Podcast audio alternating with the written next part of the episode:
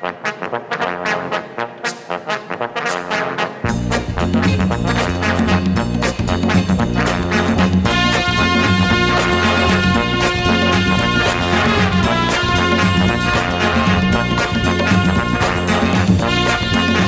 Si suena esto, significa que Eva García está sentada en el estudio. Claro, la estoy viendo, la tengo frente a mí, es lógico. Y significa que vamos a entrar en el tiempo de esto, te va a sonar. Eva García, feliz ¿Qué tal? año, felices Feliz Reyes. año, felices Tú no has abierto nada porque, claro, No llegando aquí a las seis y media, siete de la mañana, no da tiempo a nada. No me da tiempo, pero fíjate, Jaime, que lo primero que han hecho nada más llegar, yo he llegado aquí a la redacción y me han dicho, quítate ese jersey que llevas Y puesto porque te traigo un regalito. Y me han dado este jersey que llevo ahora mismo puesto de Precioso. Así es que este es el primer regalo que he recibido en el Día de- Reyes. Pero habrá más, tiene que haber más, de alguna u otra manera. Hoy quieres seguir hablando de juguetes. Claro. Hemos empezado a las 8.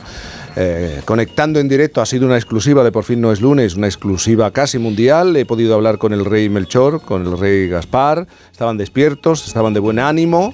Eh, hoy quieres seguir hablando y en este momento de juguetes. Claro, y además es un juguete muy especial, Jaime, porque es el juguete más vendido de la historia. No sé El si más vendido de la el historia, más ¿cuál vendido de la historia. No sé si vosotros tenéis alguna pistita por ahí. Hay hay muchas opciones, pero yo me voy quedado con esta Venga. porque fijaos que desde su creación hace 49 años se han vendido más de 450 millones de unidades en todo el ¿Lo mundo. dices en serio? 450 Sí. millones. Y seguramente este dato ya ha quedado, bueno, pues eh, anticuado. Obsoleto, Porque, claro. Exactamente, obsoleto. Bueno, es el juguete más popular de la historia. El icono de muchas generaciones, también de la vuestra, ¿eh? No os vayáis a, a creer. Bueno, ni el paso de los años, ni la aparición de todos estos juegos digitales de hoy en día, ni los últimos videojuegos de última generación han conseguido hacerle sombra. Y como pista os diré que es un rompecabezas y se llama... My name is Rubik. A ver, ¿qué es? El cubo Rubik. Claro, hombre, es que lo, lo he puesto facilísimo. A ver, Rubik, fíjate. claro. Bueno, resulta que es Pensaba el que juego. unos patines. Está Unos de vuelta, patines ¿eh? o una muñeca, ¿no? Conocida, una Miguel, conocida estás marca anticuado. de muñecas. ¿no? Está de No, por, lo- vuelta, por los datos que me diste de no, un rompecabezas, unos patines. Ah, bueno, pues resulta que este es el juego que ha puesto a prueba la mente de millones de jugadores en todo el mundo. Y seguro que la vuestra también. ¿Vosotros habéis conseguido Sí. alguna vez No, nunca, resolverlo? jamás. ¿Sí? Jamás. Es más, te digo, no lo he intentado. No lo has Porque intentado, tú eres como solo Gemma Esteban, nuestra realizadora, que tampoco De lo ha hecho, creo que mi cubo Rubik todavía está en casa de mis padres. Yo no lo he intentado. Descolorido, ¿sabes lo pero pasa? está todavía. Que yo lo intenté una quiero decirte, le das tres vueltas y yo ya cuando veo que tengo un Te problema- pusiste nerviosa. Sí, me dio, me dio ¿Lo de ansiedad. verdad? Sí, lo, lo consigues hacer. Bueno, lo conseguí hacer hace, hace muchos años. Claro que Eh, que no se lo cree. ¿Habéis- No, no, es que, es que me parece imposible. ¿Habéis visto eso que lo miran casi? Hacen choque, choque. Sí, Ah, sí, sí, sí. claro. claro A mí me da ansiedad solo verlo. Dios existe. Sin hacerlo. Claro. No. Pues mira, Jaime, te tengo que decir una cosa, porque según los cálculos matemáticos, tú formas parte de ese 6% de ¿Qué me- personas No puede ser. que lo han intentado y lo han conseguido. Pero yo pensaba que lo hacía más gente. No, no, no, no, no, no. Eso es imposible. Eh, pero yo- menos ¿cómo que- del 6%. En serio, Esto lo El hice hace otro, 25 años, por lo- bueno, más incluso. No lo vuelvas a Un intentar, 6%. no lo vuelvas no, a intentar, no me sale ya. Así Pues que rosa. sepas que la mayoría, aunque lo hemos intentado, no lo hemos ¿En conseguido. serio? Pero bueno, no hay que, no hay que preocuparse No, no porque estoy preocupada. no lo os, estoy. os diré que existen más de 43 trillones, escuchad, 43 trillones de posibles combinaciones. O sea, una barbaridad. Pero yo pensaba que era muy común que la gente lo hiciera. No, no, no. ¿Sabes cómo lo conseguía yo, Jaime? ¿Cómo? Cambiando las pegatinas. Ah, Así sí lo conseguí, pero es claro, eso es de hacer trampa, o sea que tampoco Pues no, no, de fíjate, mucho. me gusta Eh, la o sea, trampa. En tu caso, Jaime, se hace buena aquella famosa frase que decía, lo consiguió porque no sabía que era imposible. sí. Bueno, pues fijaos si era difícil que hasta el propio creador, cuando ya tuvo ahí a su criatura en las manos, pensó que sería incapaz de armarlo, el cubo, porque tardó un mes en encontrar la solución después de un montón de pruebas y un montón de cálculos. Dicen que la cantidad de movimientos mínimos para resolverlo son 20. Es lo que en la jerga cubista se llama el número de Dios. Claro, estás hablando de números porque realmente este juguete no se concibió para que los niños jugaran, sino oh, como una herramienta para que los estudiantes entendieran mejor los conceptos matemáticos. Claro, claro. Su creador, un húngaro eh, que todavía vive, eh, se llama Erno Rubik, es escultor, es arquitecto y también es profesor de universidad y lo diseñó para que sus alumnos entendieran mejor los conceptos del espacio y de la geometría tridimensional. Claro, el proceso no fue fácil porque él creó un cubo. Entonces, con 25 bloques de madera y unas gomas elásticas, que eran las que sostenían estos bloques, ¿no? Para que pudieran girarse independientemente sin que se desarmara todo el conjunto. Posteriormente fue cuando colocó estas pegatinas que, de las que yo hablaba de distintos colores en cada una de las seis caras del cubo. Bueno, durante meses estuvo experimentando hasta que al final, claro, pues cantó Eureka, ¿no? Era el año 1974. Dos años después lo patentó bajo el nombre del cubo mágico, que así es como se llamó en un principio, y comenzó a fabricarse a pequeña escala.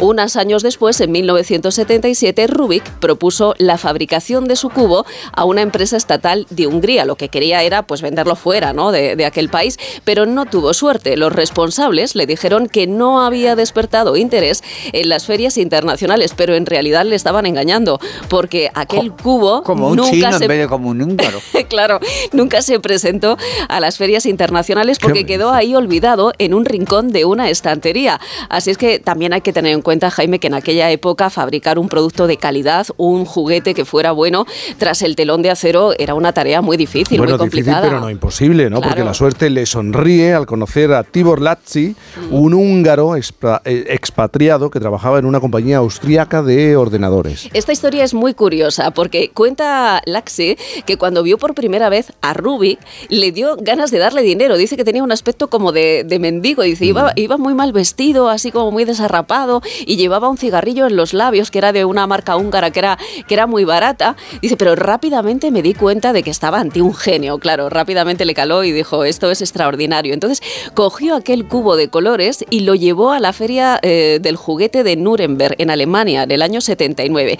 Y allí conoció a un agente comercial que se llamó Tom Kremer y que también se quedó fascinado por, por este cubo. ¿Qué es lo que hicieron los dos? Bueno, pues consiguieron un acuerdo con una empresa estadounidense de juguetes y lanzó un millón de cubos de Rubik. Estamos hablando de los años 80, ¿no? El juguetito pues ya se mostraba en las ferias más importantes de Europa y también de Estados Unidos y claro, el éxito fue, no os podéis imaginar, inmediato. Todo el mundo quería tener en sus manos un cubo de Rubik. El fenómeno solo se comparó a que no sabéis con qué otro juguete. Pues con Hula Hop. Anda, ¿Os acordáis el aro. del hula, Hombre, eh, del claro, aro? Del perfectamente. hula hop. Pues Lo este, intenté y además lo conseguí. a mí me encantaba Eso sí, este. eso Hombre, pero había que saber bailarlo, tampoco era fácil. No, no, ¿eh? no, no, es una cuestión de continuidad. Eso es. Pues este se inventó 30 años antes y consiguió una fama que podríamos decir que es igual que la que ha alcanzado el cubo del que estamos hablando, ¿no? Bueno, la dificultad y el reto de poder resolver este cubo, lo único que hacía era conseguir que la gente cada vez estuviera más entusiasmada con el juguete, de tal manera que en el año 1980 consiguió el premio a mejor juego del año en la categoría de mejor rompecabezas en Alemania. ¿Y a España cuándo llegó? Pues llegó en 1981 y resulta que en solo tres años uno de cada tres hogares ya lo tenía. Incluso a mí me gustaría recordar que el cubo Rubik llegó a ser portada de una de las revistas científicas más importantes Es en muy- Estados Unidos. Muy importante la revista Scientific American. Fíjate que en ella el premio Pulitzer, Douglas Hofstadter, dijo que el cubo era una de las cosas más asombrosas jamás inventadas para enseñar ideas matemáticas. Lo definió como un objeto milagroso, como un invento prodigioso y además hermoso.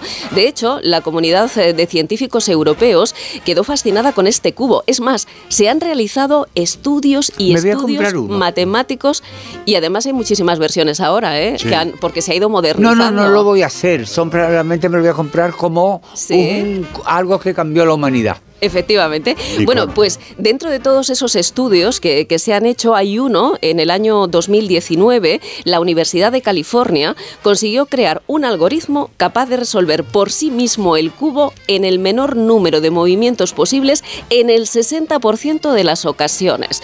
Y es que una de las eh, grandes incógnitas que han mantenido en vilo a los matemáticos durante todas estas décadas es averiguar en cuántos movimientos mínimos Claro. se consigue resolver resolver... 20 son. 20 son eh, lo que se ha dicho ahora. Por- En un principio se dijo que era 26, pero claro, a base de estudios que están haciendo los matemáticos, la- los últimos dicen que en 20 movimientos Pero ya querida, se consigue. depende de, de la posición en la que apartamos. Ah, No hay, niños muchos que lo hacen con métodos. una mano. Ya, pero depende, si lo pone muy facilito, a lo Bueno, mejor lo puede se hacer. hace con una mano, se hace con, con los ojos cerrados, se hace con, con un Ya, pie. Ahora ya que- se hacen cosas.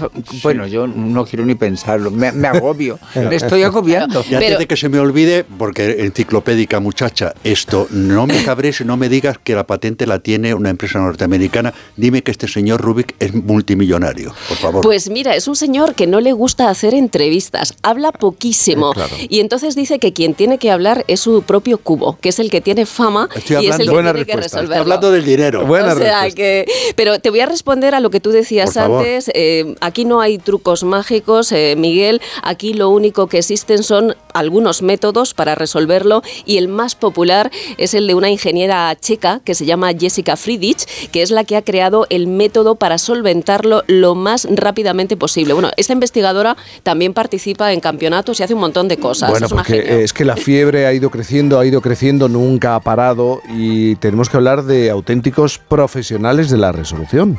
Fíjate que cuando se inventó el cubo, pues no existían tutoriales en, en Internet y casi de forma involuntaria el cubo logró ser el juguete con más libros publicados sobre sus distintas formas de, de resolverlo.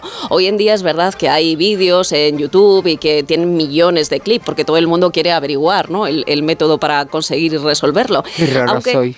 Es verdad que aparte de los aficionados, eh, el cubo también cuenta con auténticos expertos. De hecho, existe una comunidad de jugadores que han desarrollado un deporte mental llamado el speed cubing que llena los estadios de todo el mundo de gente que compite por resolver este rompecabezas. Bueno, sus miembros participan en competiciones que son oficiales porque de hecho existe una asociación que se llama Asociación Mundial del Cubo. Bueno, en la actualidad el récord del mundo lo tiene un chaval de 21 años de Estados Unidos Fíjate. que ha conseguido resolver el cubo en cuánto tiempo? En muy- en, en poquísimo. en muy pocos seg- 3,13 En segundos. tres segundos. en tres segundos. Y cada vez la cifra va bajando, ¿eh? Es una cosa que yo lo vi hace poco, me parece en televisión. Yo me asusté. Vamos, de verdad esas cosas me ponen nerviosa.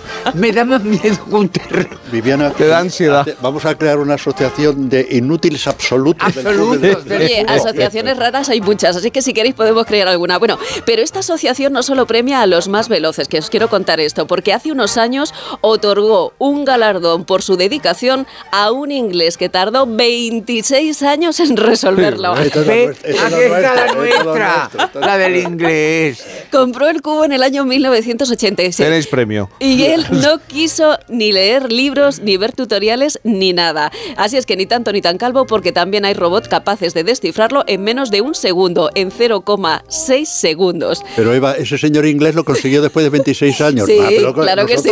No. Nosotros después de 26 años no lo conseguimos. Bueno, pues que sepáis que este juguete también cuenta con muchos famosos como fans declarados. Ahí tenemos al actor Will Smith o al cantante Justin Bieber. Creo que ya estás picado, ya no puedes dejar de hacerlo.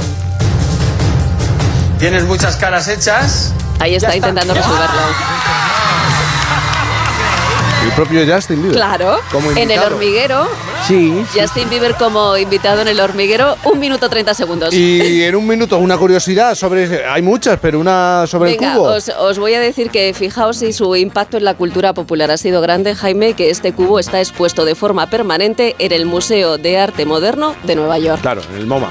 Oye, pues eh, lo que ha dado de sí Hombre, el, claro. el cubo. Mira, me han apuntado aquí que se calcula que puede haber ganado el creador unos 100 millones de dólares. Toma ya. Poco me parece. Poco, poco, ¿A que poco, sí? Un poco. Muy poco. Y lo que le queda, Jaime, lo que le queda por ganar.